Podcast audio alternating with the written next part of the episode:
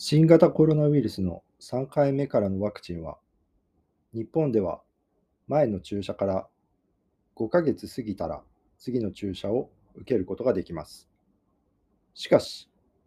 アメリカやヨーロッパではだいたい2ヶ月か3ヶ月になっています。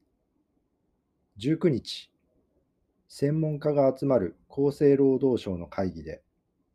ファイザーとモデルナのワクチンは次の注射までの期間を3ヶ月に短くすることが決まりました。3ヶ月でもウイルスから体を守る抗体が増えることが分かって安全にも問題がないと言っています。期間を短くするのは